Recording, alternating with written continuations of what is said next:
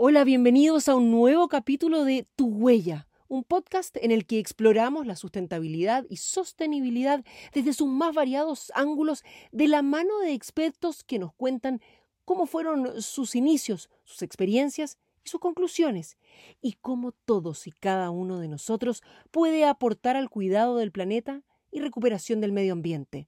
Soy Carolina Escobar, periodista dedicada a la sostenibilidad y a inspirar a quienes quieran sumarse a esta gran cruzada, porque estoy convencida de que si todos nos ponemos manos a la obra, lograremos restaurar los daños y vivir en armonía con la naturaleza.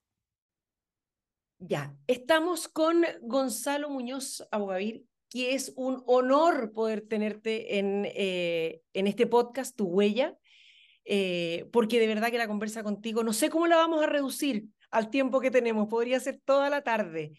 Pero Gonzalo, nuestro champion de em, la COP25, quiero pedirte que nos cuentes en qué estás. Sé que es un logro encontrarte por Chile. ¿Cómo eh, se combinan estas dos cosas con tu vida en nuestro país y con todas las iniciativas que estás llevando a cabo a lo, eh, ancho y largo del mundo? Bueno, un gusto, Carola. Eh, qué, rico poder tener esta oportunidad de conversar y felicitaciones por lo que tú estás haciendo. Me parece que el mundo requiere de voces y mentes y almas como la tuya dedicadas a transmitir y llegar a tantas otras personas con, el, con la voz correcta, el término correcto, eh, pero al mismo tiempo con la inspiración que nos permita avanzar en esta agenda que se hace lamentablemente cada vez más urgente, ¿no? Para los que tenemos eh, yo diría, la, suerte de haber seguido esta ruta durante muchos años, en mi caso también, evidentemente, muy de la mano de la trayectoria de mi madre, entonces la sensación de que estos son temas que yo vengo escuchando con mucha intensidad desde la década de los 80. Eh, a ratos es desesperanzador el ver que estamos viviendo ya escenarios que estaban muy bien descritos por la ciencia, por el público conocedor eh, como escenarios que teníamos que evitar y, hoy se empieza a dar, ¿no es cierto? uno de los más simples o, más concretos de ello es este escenario de un planeta en ebullición, como dice el secretario general de las Naciones Unidas, un, planeta donde las olas de calor empiezan a ser cada vez más permanentes, donde los que eh, vivimos en, Chile nos preocupa la, la sequía, pero también miramos la cordillera con, con angustia de querer verla blanca y con cúmulo de, nieve para el verano y para las necesidades que tenemos y, y eso no ocurre y, y, entonces la pregunta debería ser qué es lo que tendríamos que hacer o qué es lo que hemos dejado de hacer, cómo podemos llegar a realmente aprender. Esas conversaciones están siendo cada vez más intensas y están ocurriendo en todas partes del mundo. En mi caso, eh, yo he seguido acompañando la agenda de los High Level Champions. Históricamente ha, habido ocho High Level Champions, algunos de ellos como Nigel Topping y yo seguimos totalmente vinculados a esa agenda eh, con roles específicos en el contexto de las negociaciones o de las iniciativas que se tienen que impulsar, entre ellas algunas que nos tocó a nosotros diseñar, como Race to Zero, Race to Resilience, el, el GFANS, el Glasgow Financial Alliance for Net Zero, pero además en determinados momentos con pedidas más específicas. ¿no? En, mi caso, eh, yo estoy eh, trabajando en dos pedidas muy concretas. Una, eh, la presidencia de la COP28 en una mira hacia la COP30, que va a ser la siguiente de América Latina, va a ser la COP en, en Brasil el año 2025. Se me, se me pidió que liderara lo que es la estrategia global de los sistemas alimentarios y agrícolas en el entendido de que hoy evidentemente tenemos un problema mayor con las emisiones que se producen a partir de la forma como obtenemos y usamos la energía, Ah, ¿no es la transición energética y esa transición energética justa pasa a ser un bloque central de las negociaciones y de lo que tenemos que hacer como humanidad. Pero hay otro bloque que es muy importante que es cómo nos alimentamos, de dónde, en esta interacción con la naturaleza, de dónde salen estos recursos que requerimos a veces para alimentarnos, para construir nuestras casas, para eh, vestirnos. Y todo eso implica que hay un mundo que agloba más o menos un 30% de las emisiones, pero que incorpora un 80-90% de la deforestación, tiene que ver con cómo los seres humanos entendemos ese entorno natural que lo estamos arrasando para en gran medida terminar obteniendo nuestra nutrición, nuestras proteínas, nuestras calorías, con mecanismos que están absolutamente distorsionados, ¿no? Estamos depredando los océanos, ya hemos reducido un 90% las especies marinas, eh, muchas veces para alimentar con esa harina de pescado otros animales que después alimentan a otros animales para que al final termine eso llegando a nuestros platos con un 30% de los alimentos perdiéndose en la cadena de valor, pero además hoy en día con 800 millones de personas sufriendo hambre severa y cerca de 3 mil millones de personas en inseguridad alimentaria. y, además muchas, muchas personas con problemas de malnutrición, incluso con sobrenutrición, por así decirlo. Entonces tenemos un problema mayor que está totalmente vinculado a la sostenibilidad de nuestra especie y que tenemos que corregir de manera tremendamente urgente porque ya hemos traspasado algunos de esos límites. Y el segundo gran bloque es una negociación de plásticos. El mundo está avanzando hacia intentar llegar a una especie de acuerdo de París para parar la contaminación por plástico y ahí también la ONU me pidió que ayudara a diseñar la agenda del sector privado, de los municipios, de los recicladores de base, lo que se llaman los actores no estatales. Entonces en este minuto estoy combinando fundamentalmente esos dos sombreros y por supuesto con mi sombrero privado a través de Triciclos, Manulla, La Viña Polcura, apoyando Sistema B, las empresas B, apoyando la red de alimentos y, la, y soy parte del directorio del Global Food Banking Network y otra serie de iniciativas globales y algunas con foco más local, pero que lo que buscan es fundamentalmente en mi rol ayudar a que las empresas y otros eh, entes no estatales seamos parte de la solución y muchas veces mostremos esa solución y la aceleremos. ¿Sabes que estaba, mientras me, ibas eh, contando y enumerando, pensaba, no sé si viste la película Intensamente o Inside Out? Sí. Que para mí es un máster. Es maravillosa. Que debes trabajar adentro de tu cabeza. Oye, yo, yo tengo la sensación de que es una idea mal, como, como desperdiciada. De hecho, la película tiene una idea maravillosa. Después yo siento que como que guateó un poquitito, pero sobre todo como que me falta la versión 2, 3, 4, 5, 10, un millón. Todas. La, es la versión mamá, la versión papá, pero, pero expandida. 100%. No ¿Cómo hacemos para que la hagan? O sea, hablemos, hablemos. Sí, Con la, o sea, Pixar toma esto, por favor, y ya lo adelante. Por favor, háganlo, hagan la versión, el, el, el de los políticos, la versión de los deportistas. Exacto.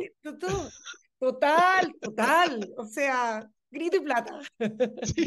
Es que pensáis, nadie puede, o sea, Furia no puede tomar el mando nunca, pero además todos los compartimentos los tiene que tener tan ordenados con esa cantidad de sombreros, iniciativas, ideas, para poder llevarlas a cabo, de verdad que eh, máster en agenda, por ir también llamarte.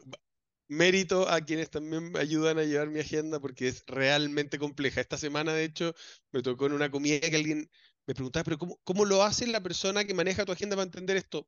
No, no, no, no tiene ninguna posibilidad porque además esto es absolutamente dinámico. Entonces, todos los días llega un mail con alguna invitación que es muy difícil encasillar. Probablemente solo yo lo puedo encasillar, incluso yo a ratos dudo, porque yo manejo seis cuentas de correo distintas y que cada una de ellas tiene track, relaciones, vínculos.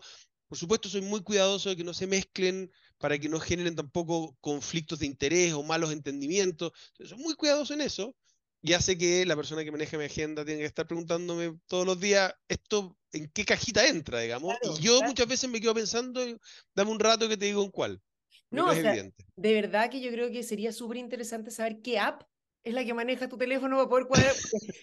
hoy día hay de lo que no quiera, ¿verdad? sí, es verdad. Ya, pero no nos desviamos del foco justamente. Eh, y a ver, quiero irme, hay varios temas que tocaste que me gustaría eh, em, ir adentrando, profundizar un poquitito, pero hace poco recibiste el tremendo honor de que te sumaran al Club de Roma. No todos necesariamente lo conocen, ¿por qué no nos cuentas un poquitito más al respecto? Y bueno, ya nos nombraste varias de las otras organizaciones en las que, en las que eh, eres parte, pero ¿cómo esto viene o a cerrar un ciclo o a abrir otro? Cuéntanos un poquitito al respecto. Bueno, el, el Club de Roma es, yo diría, el think tank global más eh, renombrado, más respetado en estas materias, ¿no? en las materias de sostenibilidad, desarrollo económico, eh, respeto del entorno natural. Son justamente quienes eh, a finales de la década de los 60 levantaron la primera gran alarma muy formal de, a ver, paremos un poco, si nosotros seguimos proyectando el crecimiento, el desarrollo de la humanidad en este boom post eh, Segunda Guerra Mundial, donde digamos, se estructuró, por supuesto, eh, una tensión global asociada a la, a la, Guerra Fría, pero al mismo tiempo, particularmente en el, en, el, en el oeste de, del, de ese muro, un boom de crecimiento, desarrollo, progreso, donde muchas de las tecnologías eh, que se desarrollaron en el contexto de la guerra pasaron a estar disponibles, por un ejemplo muy concreto, ¿no es cierto? A partir de ahí empezó a aparecer este boom de los plásticos y con los plásticos la desechabilidad, pero con eso también una cantidad enorme de desarrollos médicos. Eh, efectivamente, muchas dinámicas que se habían usado para efectos de la guerra en materia automotriz, en materia de aviación, en materia de fertilizantes, en materia de tratamiento de comida. Todo eso permitió que las siguientes dos décadas fueran décadas donde se empezó a materializar este sueño de la clase media pujante, el American Dream empezó a aparecer con mucha fuerza y eso tuvo efectos de, eh, aumentar la tasa de, natalidad, disminuir la mortandad, aumentar las tasas de eh, letramiento y, por supuesto el entendido progreso y bienestar de la humanidad en curvas que uno las mira y son realmente sorprendentes, digamos, como ¡pum! se pegaron saltos enormes. Pero eso llevaba de repente también a decir, espera, espera, esto tiene un costo potencialmente, ¿no? Y el primer costo, eh, muy claro, tenía que ver con aquí eh, si lo proyectamos al infinito, llega un minuto en que no da, ¿no? La, la, lógica más simple es decir, no puedes meter infinitas personas en un entorno finito, ¿no? Y eso esa la debiéramos haber entendido en 1492 cuando descubrimos que la Tierra era redonda, un elemento redondo es finito, y entonces ya tendríamos que haber empezado a pensar, quizá en ese momento era muy loco imaginar que podíamos llegar a llenar la sala, entre comillas, pero eso es lo que empieza a pasar. Empezamos a llenar y como cualquier sala donde se llena más allá del aforo, de repente empieza los baños a saturarse, empieza, oye, se nos está acabando el agua, la comida, los desechos, la gente se empuja, se empieza a producir antagonismo.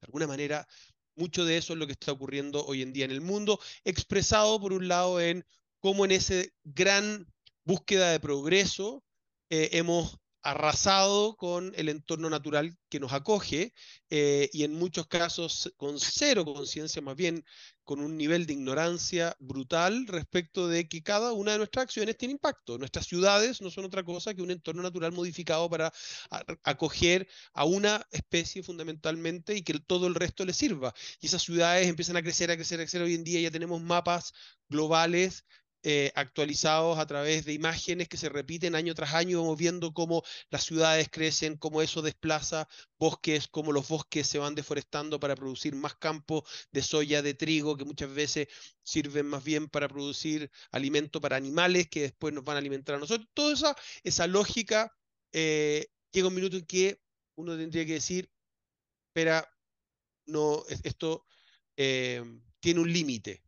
Y esos límites no solo expresados en lo ambiental, sino que también en lo social, digamos, tampoco sirve un modelo que aumenta la desigualdad o que le sirve a unos pocos y aumenta las tensiones geopolíticas o que progresan muchas veces las migraciones producto de estos sistemas.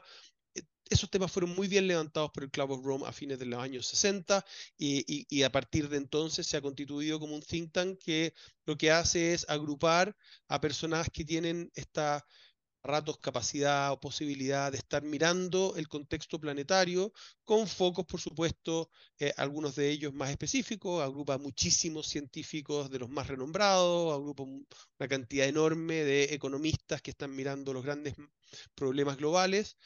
Eh, y bueno, tuve la suerte de ser nombrado como miembro del Club de Roma hace pocos días atrás eh, y una de las cosas que me, llenó de orgullo fue descubrir que el anterior chileno había sido Manfred Max Neff, a quien le tengo una enorme admiración en su, en su vida y tuve la suerte de tener algunas conversaciones muy, muy lindas con él eh, hace ya un buen tiempo atrás.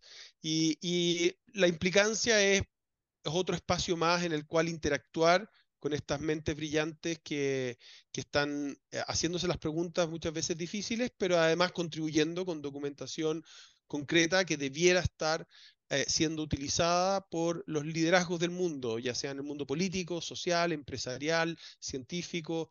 Eh, esa es la motivación. Vámonos del macro al micro. ¿Qué pasa y qué es lo que se está llevando a cabo? Tú eres un optimista férreo, eh, porque me ha tocado hablar con personas que, que, están en un bagaje no tan amplio como el tuyo, pero que me dicen, llegó un punto en que la angustia me comió, eh, en que ya no, no pude más, y hablamos de la eh, solstalgia, o esta ansiedad ecológica. ¿Tienes días negros así los que dice, ¿qué vamos a hacer? ¿O no? ¿O siempre hay... me, me, tocó hace muy poco tener esta conversación eh, eh, digamos, eh, pública con Cristiana Figueres, ¿no? que, que Cristiana, siendo la, la, una de las arquitectas del Acuerdo de París, una mujer costarricense de tremenda trayectoria y, y, muy potente desde el punto de vista de lo que ella ha logrado, hoy tiene una organización que se llama Global Optimism, ¿no? el optimismo global, y tiene hecho una serie de herramientas y programas como Outrage and Optimism, o sea, indignación y optimismo, la, la combinación de decir, eh, no se trata de, entrar en el optimismo con, la ingenuidad de desconocer la brutalidad de lo que estamos viviendo, la torpeza que hemos tenido los seres humanos en desestimar la evidencia y más bien invertir eh, de forma contundente en muchos elementos que nos han ido destruyendo y que han ido generando daños de los cuales en algunos casos nos va a costar mucho recuperarnos. Em, pero ella dice una, frase que me gusta mucho, que es, eh, ser optimista es eh, la decisión más valiente. No, no, es obvio, digamos, eh, pero es una decisión y es una decisión valiente, que te lleva a estar buscando constantemente dónde están esas soluciones, por muy muchas veces pequeñas que puedan ser las posibilidades, mientras existan, bueno, ahí es donde tenemos que poner el foco. Y científicamente, por supuesto, los escenarios eh, son escenarios y son posibilidades. Todavía existe un futuro que nosotros podemos llegar a construir que sea mejor. El, el tema, evidentemente, hoy en día es que eh, los procesos que tenemos que llevar a cabo requieren acción realmente urgente. En algunos casos, evidentemente, tendríamos que haber empezado hace mucho antes. Y hoy estamos enfrentando una lógica de ya ver las consecuencias, ¿no? Estamos viviendo la era de las consecuencias, donde el sufrimiento empieza a ser un costo no solo en materia del sufrimiento humano, sino que el deterioro de infraestructura, el daño que le hemos eh, generado al entorno natural eh, y a las miles de otros o millones de especies que están habitando con nosotros este planeta, el daño que le infligimos a la economía. Hoy en día, ¿cuánto cuesta cada uno de los hitos eh, climáticos extremos que podríamos haber revertido o, previsto antes? Bueno, es mucho mayor el costo que estamos viviendo, digamos, el costo de la inacción estamos demostrándose ser considerablemente más alto que lo que nos hubiera costado anticiparnos. Hay ciertos ámbitos en los cuales nos estamos anticipando y por lo tanto yo lo que hago es despierto todos los días muy realista y decido ser un optimista y eso implica que estoy poniendo el foco en con todo el realismo y con toda la conciencia de por qué eh, estamos donde estamos ¿Dónde puedo poner un esfuerzo adicional para acelerar estas trayectorias? En el entendido además que muchas de estas trayectorias, que son trayectorias y cambios eh, realmente notables, digamos, estamos hablando de cambios que eh, afectan todo o mucho de lo que conocemos y la forma como nos relacionamos entre nosotros, la lógica de nuestra sociedad y nuestra economía, son cambios que tienen que tender a ser exponenciales, ¿no? Así como nos ha ocurrido en estos últimos meses, este año, con la inteligencia artificial. Sabíamos que la inteligencia artificial existía, estaban estas teorías de que iban a terminar interviniendo mucho de lo que hacemos. Bueno, es un muy buen ejemplo de lo que se llama la ley de Dornbusch. Los cambios, que muchas veces parecen ser evidentes que van a ocurrir, parecen tardar, tardar, tardar, como que se arrastran, muchas veces en un comportamiento lineal, hasta que algo ocurre que pasan a ser exponenciales. Y después cuando ya son exponenciales, eh, de un día para otro, como que todo el mundo ya está conectado con este tema. Y ese cambio en este caso fue ChatGPT y hoy en día la inteligencia artificial está inmersa en la sociedad. Bueno, eso mismo ocurrió también con las energías renovables. Durante muchos años estuvimos arrastrando esta lógica de, ¿será, no será? La energía renovable son más bien unos vampiros de la red, no tienen en realidad una capacidad de transformarla. Y hoy en día ya estamos en un año en que las inversiones globales de energía renovable casi duplican las de los combustibles fósiles y no hay ninguna duda de que la producción eléctrica se va a decarbonizar completamente y esperamos que sea mucho más rápido y eso tiene efectos de cascadeo. Estamos viendo el fenómeno de los vehículos eléctricos, estamos viendo un fenómeno notable en materia de agricultura regenerativa, estamos viendo un fenómeno impresionante en materia de hidrógeno verde y otros efectos asociados. Eh, como, como Climate Champions, eh, con Nigel lanzamos esta figura de los breakthroughs, que es justamente este punto de quiebre, y mapeamos 32, 33 sectores de la economía del mundo a muy buen nivel de detalle para identificar justamente cómo estaban ocurriendo esos breakthroughs, dónde estaban ocurriendo, a partir de qué tecnologías, prácticas, regulaciones. Y hoy esa es parte clave del conocimiento que se desarrolla en la agenda de los Champions. Creó después una agenda global de los países, lo que se llama el, Breakthrough Agenda, eh, donde hay cinco macro sectores de la economía del mundo que tienen que acelerarse. Y es ahí donde podemos poner energías muy concretas a nivel colectivos, individual, regulatorios, empresariales, para que esos cambios ocurran más rápido hasta que lleguen a normalizarse en lo que se llama la curva de Rogers, la, curva en S. Y ahí, eh, Gonzalo, cuando, cuando de nuevo, si lo llevamos a, porque ya vamos a hablar de las entidades tan grandes, de las concentraciones de la de de la próxima COP, donde también has estado trabajando un montón que nos contabas al principio, pero cuando una persona te pregunta, y te lo y te lo y te, te, la planteo porque muchas veces expertos te dicen no no genera ninguna diferencia cuando una persona dice ya bueno pero cómo colaboro yo desde mi casa desde mi desde mi cotidianeidad que yo cierre o no cierre al final del día es la llave mientras me estoy lavando los dientes hace diferencia que yo lave menos veces los pantalones en la lavadora eh, y hace que yo separe la basura en realidad es un esfuerzo que vale la pena o no qué consideras tú al respecto hay múltiples efectos donde los individuos podemos hacer diferencia. Por supuesto, los grandes cambios ocurren a partir de eh, la toma de decisiones individuales, la sumatoria de esta. Eh, en, la ley de Dornbush, efectivamente, ese tipping point tiende a ocurrir, y esto es algo que está muy bien mapeado no solo en sociología, en economía, en política, tiende a ocurrir cuando un número determinado de personas eh, de, una misma comunidad o de una misma práctica, genera un cambio, ¿no? Y ese número tiende a estar en torno al 20%. Ha habido dinámicas en torno al 15, otras en torno al 25%, pero nosotros eh, llegamos a identificar que en la curva de Rogers el 20% de, una, de un grupo, que podía ser un grupo de empresas, puede ser un grupo de ciudadanos, puede ser eh, un, un grupo de países, en fin, hace un cambio, eso ya pasa a masificarse y rápidamente la curva cambia de lineal a exponencial. Por lo tanto, clave no desestimar el rol de los individuos. Digamos, esto ha pasado en la sociedad múltiples veces y, a ratos ni siquiera tiene todo que ver con mis acciones individuales, es lo que yo estoy creyendo, es, es la sociedad que yo estoy construyendo a través de mis creencias más profundas, que después evidentemente se van a transmitir eh, a través de actos, pero mucho de ello también se va a transmitir a partir de qué es lo que yo converso con la otra persona.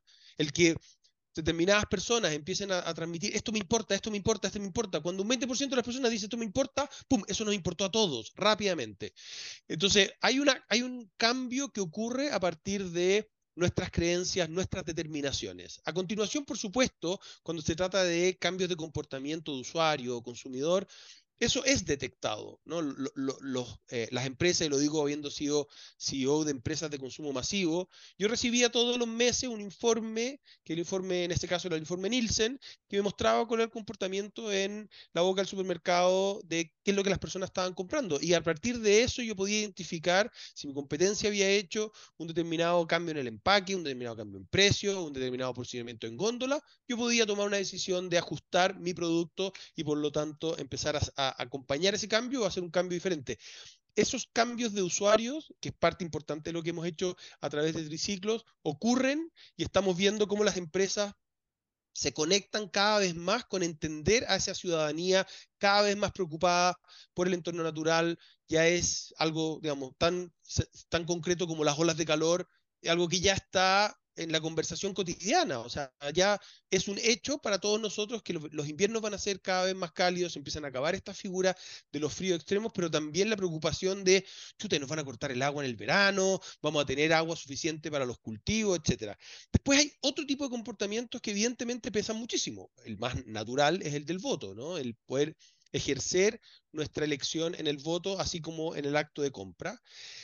Eh, pero también hay mucho en lo social, lo estamos viendo en el entorno laboral, donde las personas con mayor eh, nivel de preparación, eh, empiezan cada vez más a presionar a las empresas para que incorporen los valores de, los individuos y estos, temas estos temas en la operación de la compañía.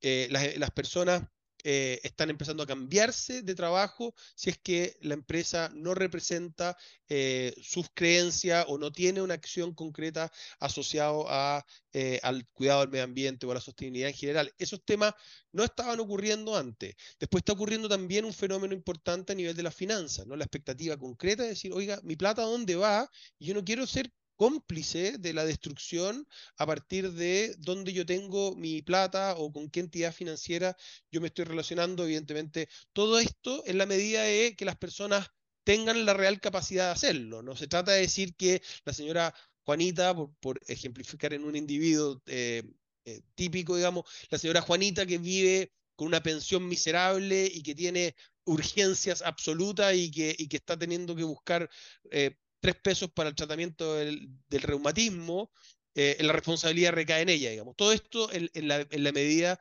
de la responsabilidad o la capacidad de liderazgo que tenemos los individuos y es un, es un fenómeno que también varía mucho de macro región del mundo, por supuesto en el norte global más que en el sur global y país por país, región por región. Pero en general, sí, todos los actos cuentan y esos actos tienen, tienen una capacidad de eh, generar eh, impacto, pero también déjame irme a lo más personal, digamos.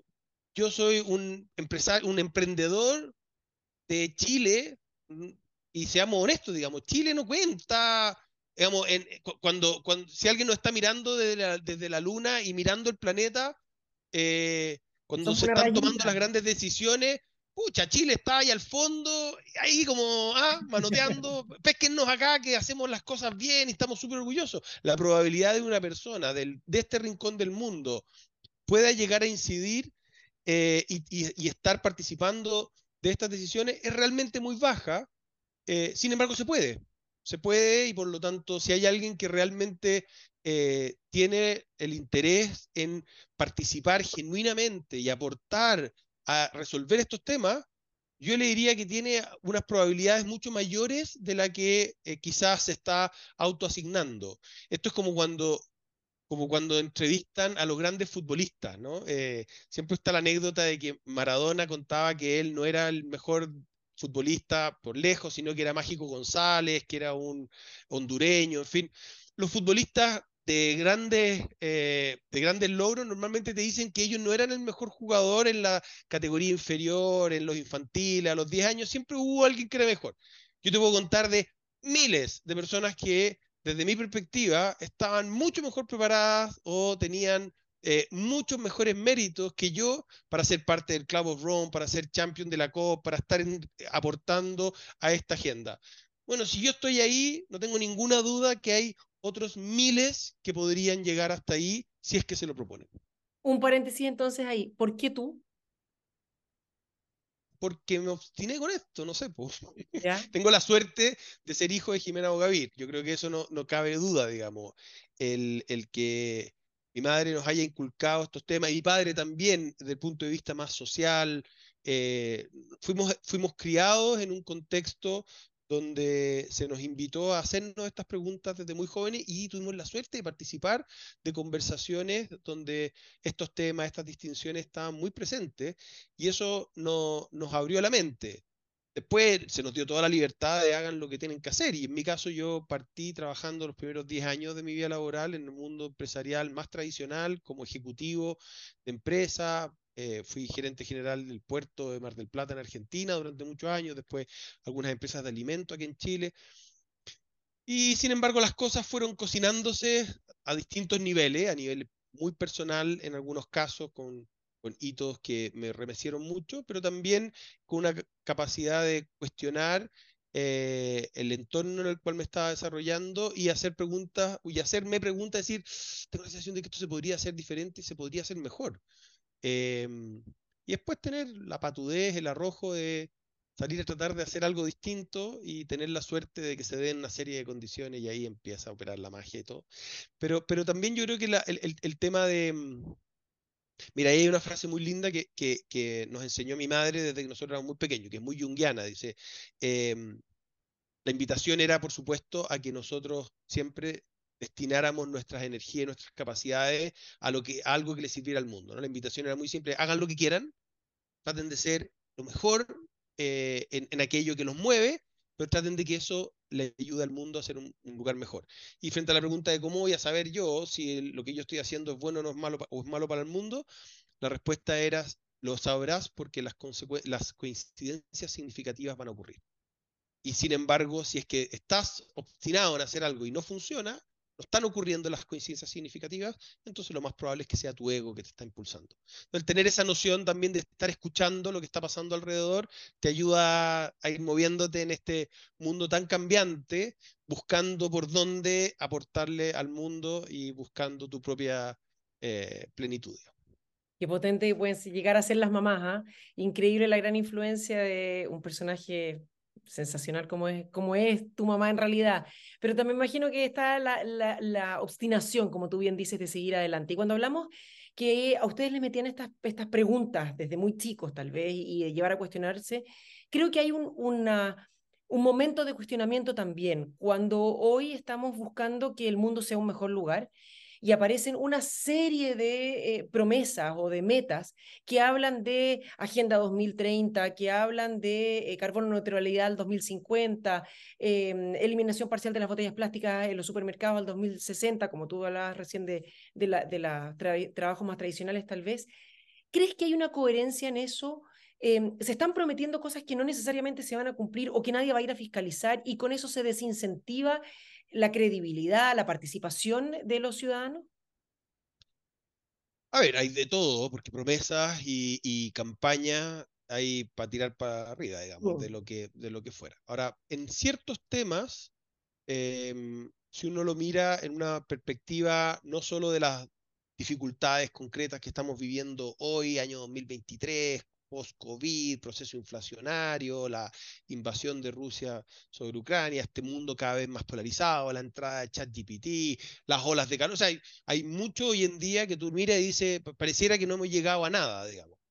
Sin embargo, si nos vamos 10, 15, 20 años atrás, em, hay fenómenos que se han ido consolidando muy bien. O sea, si yo me voy 15 años atrás y, y proyecto al año 2023. Y lo voy a decir tan concreto. Nosotros el año 2009, con Joaco y Manuel, proyectábamos al 2030. Esa fue parte de la lógica con la cual creamos Triciclo. Y nuestro escenario era siempre, ¿cómo va a ser el mundo en 2030? nos pusimos esa fecha por poner una fecha, digamos, pero año 2009, 20 años más. Y, y, y mucho de lo que está ocurriendo hoy, por ejemplo, en materia de validación global de que el problema con los plásticos es absolutamente insostenible, y que, y que es un problema que nos atañe a todos, que eh, requiere hoy en día que los países se pongan de acuerdo, pero que para muchas de las empresas, la, industria están eh, ya con este tema puesto como parte de su matriz de riesgos, eh, el haber ya tenemos casi cinco años de una ley de parar las bolsas plásticas en los supermercados, no se murió nadie y han bajado enormemente el consumo se ha ido posicionando el tema de la reusabilidad a través de las bolsas reusables. Yo sé que después alguien dirá, bueno, pero un montón de otras bolsas reusables. En la suma de, y, resta de esa ecuación ha sido extraordinariamente positivo. Ha posicionado conceptos en la cultura popular, en la cultura masiva, que si yo me voy hace 5, 10 años atrás, alguien me hubiera dicho, estáis loco, ninguna posibilidad. Eso mismo está ocurriendo en Kenia, eso mismo está ocurriendo en Ruanda, eso mismo está ocurriendo en otros países del mundo, eh, y no solo en Europa, donde la temática del plástico de un solo uso, de la pajita y el vasito y el plumavit, ya que no, hace 10, 15 años atrás, no, 10 no, más, 15, 20 años atrás, nadie se lo cuestionaba, era obvio, era parte del el común de nuestra sociedad, ya no lo es. Y eso abre oportunidades, ¿no? Abre oportunidades en también modelos de negocio distintos, abre oportunidades en políticas nacionales y, por supuesto, políticas públicas a nivel global. Eh, yo diría, en ese ámbito, incluso mucho de ello acelerado respecto de lo que podíamos proyectar hace 15 años atrás. En clima, efectivamente el tema se arrastró demasiado tiempo, ¿no? tener que llegar hasta la vigésimo primera COP para recién llegar a firmar un acuerdo, si lo miras en el contexto global de un drama como el que estamos viviendo, parece una pérdida de tiempo, sin embargo el Acuerdo de París es una magia. 197 países que tienen realidades tan distintas unos de otros. Algunos están un gobierno que está entrando, otro que está en un gobierno saliendo, otro está en una guerra civil, el otro está en un proceso de apogeo, el otro está sufriendo con la hambruna, que, uno está metido de lleno en los combustibles fósiles, al otro se le está inundando el país completo producto del cambio climático, que todos los países lleguen a un acuerdo es algo realmente eh, milagroso. Yo vivo en un edificio donde nos cuesta un montón ponernos de acuerdo a los vecinos. Y, muchas veces sobre cosas. O sea, da vergüenza decir lo que no. O sea, chuta, que la cuestión es que no, que no somos capaces de ponernos de acuerdo. Va a poner de acuerdo a 197 países que firmen eh, declarando que este problema es grave. Y a continuación, efectivamente, siempre podemos ir viendo el vaso medio lleno o medio vacío. Hay ciertos elementos de los cuales nos hemos tardado muchísimo en avanzar, sigue siendo vergonzoso toda la dependencia que tenemos de combustibles fósiles, sigue siendo vergonzoso el posicionamiento de muchas empresas eh, eh, eh, extractivas de, combustibles fósiles en cuanto se han demorado en, cambiar su modelo de negocio, en cuanto han financiado el, desestimar la evidencia y el lobby, etc. O sea, hay, hay un daño hecho a través de nuestra incapacidad de movernos y al mismo tiempo, como te decía antes, lo que hemos visto en, avance de las energías renovables. Hay, de nuevo, si yo miro las proyecciones de la, Agencia Internacional de Energía, año tras año, nunca le apuntaron a, la trayectoria real, porque la trayectoria real siempre fue mejor y más rápida que lo que ellos estaban proyectando.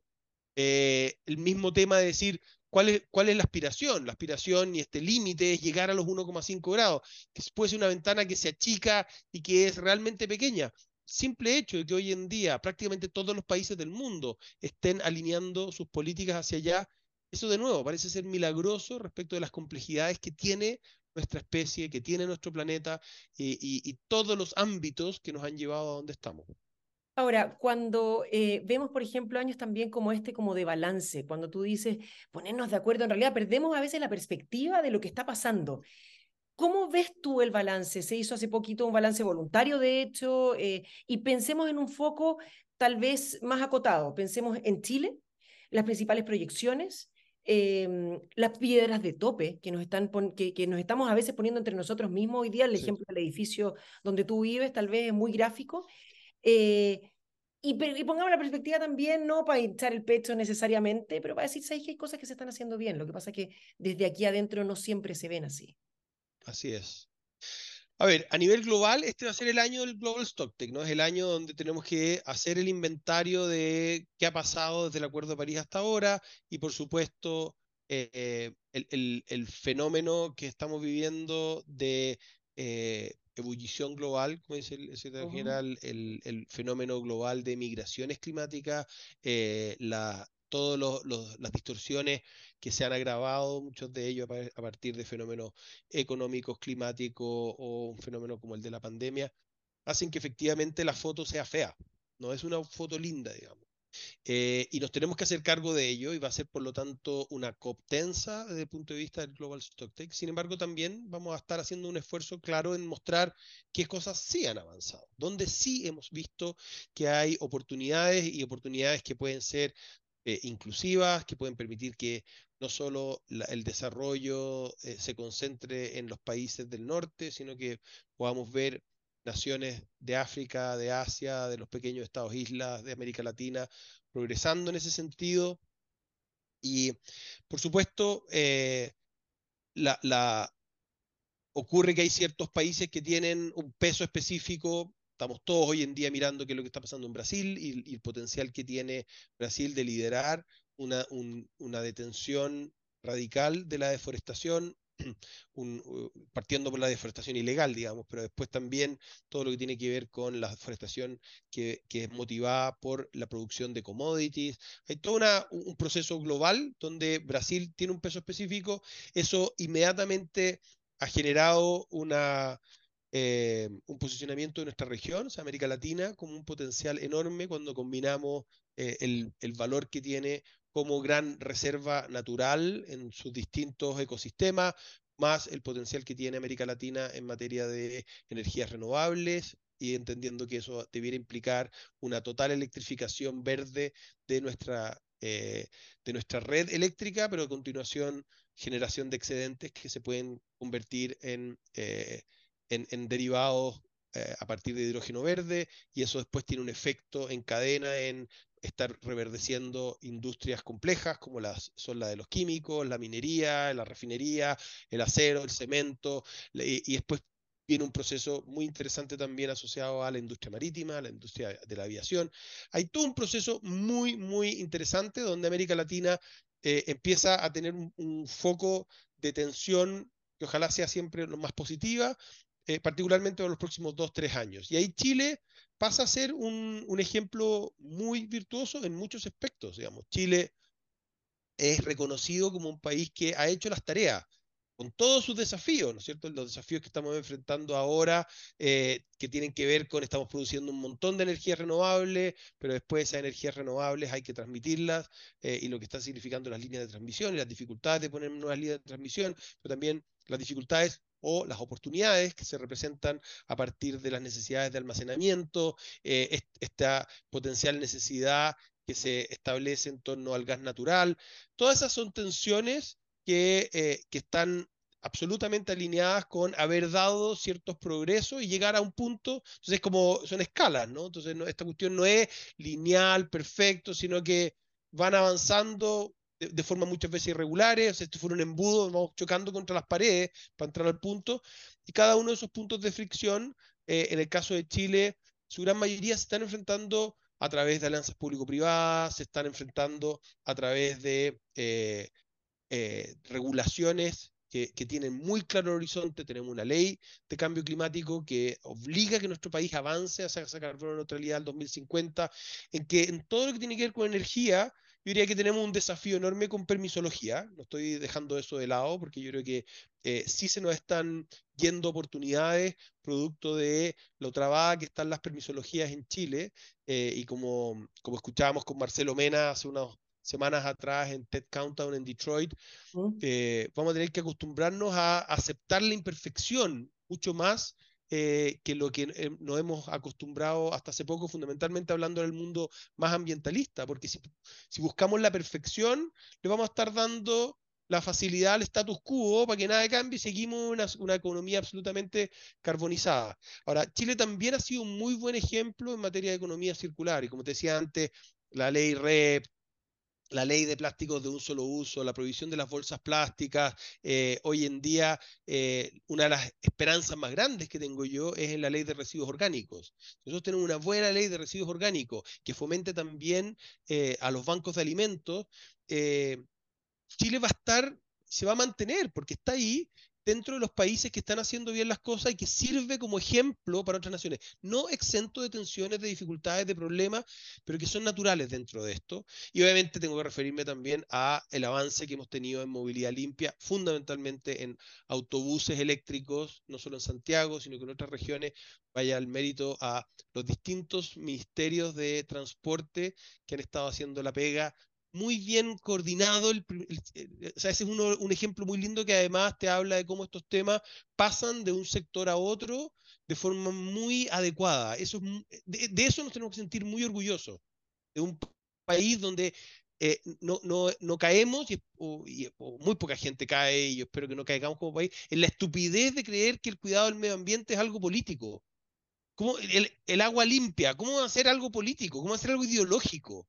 Es cuidado de nosotros mismos, de nuestro entorno, el aire limpio, el tener una, naturaleza pujante. Esos son temas que no son políticos, no pueden serlo y, no podemos permitirnos caer en la estupidez que han caído algunos otros países en la mezquindad propia del ser humano también, ¿no? De decir, aquí lo que quieren es llevarse, lo que hablábamos antes respecto de, los consejos de tu mamá, el ego de cada uno de ellos quiere llevarse la torta para sí. Nos van quedando bien poquitos minutos, no te quiero quitar más tiempo. Eh, sé que la gente, te juro que cada vez que me da una respuesta digo, oh, te podría preguntar eso y eso y eso y eso. Salen como cinco entrevistas de cada, de cada pregunta, bien poco sostenible en el tiempo mi proceder mental. Em, a ver, me queda un tema importante que es eh, el agro quiero hablar crisis alimentaria, pero también no necesariamente generando pánico colectivo. Eh, no queda fuera lo que está ocurriendo Rusia-Ucrania, eh, lo que vemos respecto de los gases metanos. Un poco englobarlo, pero, llevarlo también a lo práctico. ¿Cómo crees tú que viene ese aspecto y por qué se le pone el foco en la próxima COP? Bueno, el, sector agrícola, por supuesto, tiene una, una responsabilidad enorme en eh, en, producir alimentos, y, ese, es, ese es su, su, gran objetivo, solo que en el amplio, porque no solo el sector agrícola, ¿no? Aquí lo que, intentamos es que no sea, que no sea la responsabilidad de, de los agricultores, y, sino que más bien miremos el sistema agroalimentario y, agrícola como un todo, no, no, solo asociado a agua, de hecho el día de la alimentación va a ser el Food and Water Day, el día de la alimentación y agua, eh, también lo que se llaman los alimentos azules, los alimentos de origen acuático. tenemos un desafío gigante con los océanos. Yo siempre hago el ejemplo de, nosotros en la Tierra aprendimos a dejar de cazar y de recolectar hace miles de años y pasamos a cultivar y a criar. En el, mar seguimos cazando en su gran mayoría. y, tenemos que intentar llegar a los niveles de sofisticación y de conocimiento que hemos tenido tierra adentro pero sin dejar las embarradas que hemos dejado tierra adentro. O sea, tenemos que además hacer un salto tecnológico de forma tal de pasar a procesos de cultivo sin dejar los daños, y ahí hay un gran eh, ejemplo de eh, un, sistema errado que ha sido la salmonicultura a nivel global, digamos, un ejemplo de nos largamos a criar sin tomar en consideración ciertos impactos negativos y ahora estamos teniendo que eh, recoger caña y, ver cómo se puede corregir eso. Entonces, por un lado está el desafío de alimentar, se entiende, 10 mil millones de personas, hoy en día somos aproximadamente 8 mil, eh, por lo tanto, el incremento de necesidad, partiendo de la base de que además de las 8 mil, como te decía antes, hay 3 mil millones que hoy en día están en inseguridad alimentaria y aproximadamente 800 millones de personas que están sufriendo hambre, se necesita más o menos por lo menos un 30% más de producción de alimentos. Pero ¿cómo hacemos eso sin seguir poniéndole presión a la naturaleza, porque si lo hacemos a partir de seguir deforestando y seguir sacando los productos del mar, cierra y vámonos, se acabó esto, digamos. y eso termina ya entrando en el loop donde los peores impactados somos nosotros mismos, pero además de una forma muy desigual, eso genera tensiones políticas, tensiones sociopolíticas, migraciones, o sea, el caos como uno se lo puede imaginar en su peor versión. Entonces, hoy el desafío tiene que ver con aumentar la capacidad de producción donde en muchos países, si nos vamos a África, efectivamente necesitamos mayor producción de kilos de alimento por hectárea y tenemos que llevar esos alimentos a las bocas de los niños y las personas que lo necesitan, versus otros lugares donde como Estados Unidos o en muchos lugares de Europa, tenemos que parar el desperdicio de alimentos y tenemos que lograr ser mucho más eficientes en los sistemas de distribución, eh, en, el ámbito, en el sentido de no generar, por ejemplo, como, como tú exponías, desechos que al descomponerse terminan produciendo metano y con eso afectando aún más a la capa, al calentamiento global. Hay un desafío muy grande que tiene que ver con cambios también de sistemas de consumo, ¿no? Y cambios de dietas, y viene todo lo que tiene que ver con eh, las dietas eh, más basadas en alimentos vegetales. Eh, entonces, cómo llegamos con los gramos de proteína, los gramos de caloría, los gramos de nutrición que se requieren pero de fuentes que hayan sido mucho más eficientes en cómo se obtuvo eso desde el punto de vista natural. Eh, para cada uno de los alimentos hay análisis muy concretos de cuál es la forma más eficiente de obtener eso, donde evidentemente si, si, yo tengo que producir un alimento para alimentar otro alimento, otro animal y otro animal y otro animal y otro animal, todas las pérdidas que produce eso son temas que nos tenemos que cuestionar. Hay desafíos muy concretos de eh, acelerar la producción de alimentos en ciudades, todo lo que son granjas verticales, todo lo que es ayudar a producir alimentos con mayor tecnología en ciudades donde hay espacios que están disponibles y, hay agua disponible que se puede usar de forma mucho más eficiente, muchas veces en entornos cerrados, eh, pero además alimentos que llegan mucho más rápido a los puntos de consumo. Hay un desafío muy grande que vamos a tener que enfrentar que es comer insectos. Hoy en día hay aproximadamente 2.000 especies de insectos que son comestibles, que se comen en distintos lugares del mundo, y, la proteína o el nutriente proveniente de insectos puede ser no solo muy eficiente en sí mismo en nutrirnos, sino que al mismo tiempo algunos de esos insectos son capaces de, por ejemplo, degradar muy rápido residuos orgánicos que de otra manera se descompondrían y generarían metano. Hay desafíos concretos de cómo hacer para que los sistemas alimentarios sean regeneradores. No solo que los sistemas alimentarios dejen de generar daño, sino que ojalá tú te comiste un tomate y sabes que ese tomate, por cómo fue producido, dejó la tierra y el entorno mejor que como estaba antes. Y eso se hace a partir de técnicas que se están eh, masificando a nivel global, donde este año yo espero que lleguemos a ciertas definiciones muy concretas asociadas a prácticas regenerativas, tanto en agricultura como en acuicultura em, o en agroforestas, eh, que nos permitan avanzar en esos mecanismos, reduciendo también la incorporación de residuos tóxicos o agroquímicos que pueden estar eh, generando daños que podemos evitar. Hay una agenda que es sumamente amplia y esta entera se está abordando como un diría un contrapeso, pero, pero como un complemento a la discusión macro que tiene que ver con cómo ah, eliminamos nuestra dependencia de combustibles fósiles y nos movemos hacia las energías renovables y hacia fuentes de energía que no producen emisiones. Em, y entre medio te diría que hay dos factores que son clave. Uno es la innovación, ¿cierto? Esto viene con paquetes de, eh, de, invitación a hacer las cosas diferentes y el otro es la finanza finanzas eh, que están alineadas y alineándose cada vez más con estas temáticas, ofrecen la posibilidad de acelerar sin tener que pasar por el esperado eh, cambio de mentalidad y de emocionalidad de las personas. Si las personas al final se terminan moviendo por el mero interés de que hay mayor rentabilidad, bueno, que lo hagan así nomás, está bien, que lo hagan. Mientras, lo que decíamos al principio, mientras lo hagan, está todo bien. Gonzalo, muy cortito, se premia mucho la coherencia hoy día. Tú viajas un montón.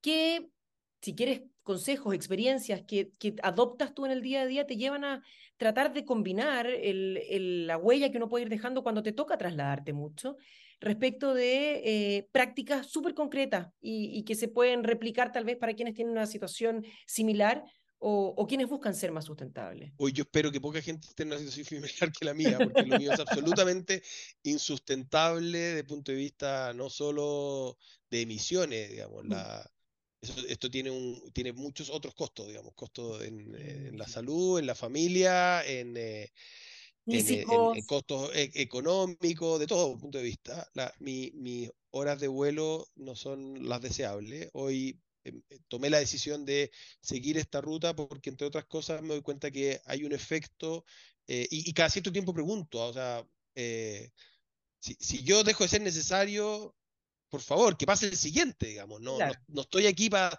defender mi, mi, posición, digamos, sino que, eh, que me digan si, si agrego valor y, y, por supuesto, lo que trato es tener la mayor cantidad de instancias y reuniones online. Eh, cada viaje que puedo evitar es una alegría. Y sí, soy totalmente consciente de que en muchos de estos viajes el gran impacto ocurre eh, en, el, en el uno a uno, digamos. Yo tengo reuniones que difícilmente me hubieran generado el mismo nivel de valor si, lo hubiese tenido online eh, o una comida larga eh, o una caminata. De repente generan eh, oportunidades que de otra forma es difícil de generar. Muchas veces el simple hecho de estar ahí también, hoy en día para muchas personas sigue siendo un factor de compromiso medido que no es menor. Ahora, em, en el día a día yo tanto aquí como en las ciudades donde estoy priorizo caminar, metro, bicicleta. E incluso en ciudades grandes donde hay bicicletas eléctricas que se arriendan, ah, trato de hacer eso y es una delicia, digamos, moverte en una ciudad grande en una bicicleta eléctrica versus incluso el metro, el bus o el taxi, eh, llegas antes, lo pasáis mejor, así un poquitito, ejercicio aunque sea, pero, pero es muy bueno. Y después eh, yo en, Chile manejo auto eléctrico em, desde hace ya ocho años y, bueno, eso lo, comunico constantemente para quienes pueden, particularmente en aquellos casos de eh, gente que se mueve mucho dentro de la ciudad, por supuesto, flotas, taxis, eh, es una decisión que no, que no hace sentido no tomarla. Y por último, mi, mi, huella es totalmente compensada al final del año en, en aquellos viajes que no se compensaron. y, y todos los años hago mi ejercicio de plantar arbolitos también para terminar eh, con mis propias manos poniendo algo adicional de, de, masa forestal. Para, parte de lo que a mí me mueve hoy es ayudar a que la industria aérea acelere la trayectoria hacia los Sustainable Aviation Fuels y el día de mañana hacia el uso completo de hidrógeno, de modo que podamos tener vuelos que sean cero emisiones más allá de que haya, vamos a ir racionalizando cada vez más esta lógica de, tener que movernos. Finalmente, y qué bueno, ojalá que así fuese y que fuese tan sustentable por el hecho de la cantidad de pasajeros que pueden mover al mismo tiempo. Finalmente, una invitación, más que una reflexión final, una invitación que, que después de la rica conversa que yo siento que hemos tenido, eh, quienes nos están viendo, escuchando, puedan decir, en realidad, yo con eso voy a partir hoy en mi trayectoria de, de ser más sustentable. Yo creo que un, desafío muy concreto, que no es, no es, no es ni tan fácil ni tan eh, complejo, es comprometerse con los residuos orgánicos. Eh, capaz que las personas que nos están escuchando y que, y que son nacidos a tu huella ya es algo que estén haciendo. Bueno, si ya lo está haciendo, convence a alguien más. Pero si cada uno de nosotros nos comprometemos con segregar esa fracción de los alimentos, que son fáciles de reconocer. Yo entiendo, por ejemplo, para quienes trabajamos en el mundo del reciclaje de empaques o de plásticos, de repente, ¿qué mierda es lo que tengo en mis manos? Es súper complejo de identificar, o dónde lo llevo. Aquí estamos hablando de una categoría, orgánicos, húmedos. Eh, vives en una casa, oye, por último haz un hoyo y mételo adentro un hoyo, digamos. Puedes tener una vermicompostera y hacer el tema con las lombrices, genial. Eh, vives en un departamento y puedes, contrata un servicio. Eh, no puedes, pero tienes un balconcito donde puedas tener una vermicompostera, haz el intento vive solo y son pocos volúmenes, hay eh, composteras eléctricas que te pueden ayudar a convertir esto. Cada vez hay más soluciones y eso hace que el 50% de nuestros residuos pase a tener un destino sustentable, de inmediato. Eso tiene un impacto gigante en, por supuesto, tu huella de residuos, por supuesto en tu huella de carbono, pero por supuesto también en tu cultura. Empiezas a, ver las cosas de una manera distinta y te limpia la fracción inorgánica, como para que también después te puedas entusiasmar a decir, oye, ya sabes que en realidad estos otros elementos también los voy a segregar. Empezar por los orgánicos, yo creo que te ayuda rápidamente a alcanzar un 70-80% de residuos reciclables en tu casa. Gonzalo Muñoz, ¿qué quieres que te diga? Un placer, pero una conversa muy, muy entretenida, donde además salen tantas otras temáticas. Eh, me encantaría poder repetirla en algún minuto, haciendo otros balances. Encantada de, de, volver a tenerte por acá. Así que la invitación hecha. Voy a ir de inmediato a hablar con la app, quién lleva la agenda, a ver para cuándo podemos armar otra, otra rica eh, como esta y tener los ejemplos de a ver si logramos que esa película se repita y nos vean las mentes a tantos otros que nos gustaría que también nos ayuden a ordenar. Gonzalo, un millón, un millón de gracias, éxito y mucha fuerza y ánimo para poder seguir con la gran labor que estás realizando. Muchas gracias, Carola. Un un enorme abrazo, felicitaciones por el programa y ojalá que sigas difundiendo estos temas y, esta voz con cada vez mayor pasión, determinación y, y valentía. Eso de todas maneras. Un abrazo gigante, que estés muy bien. Chao. Chao.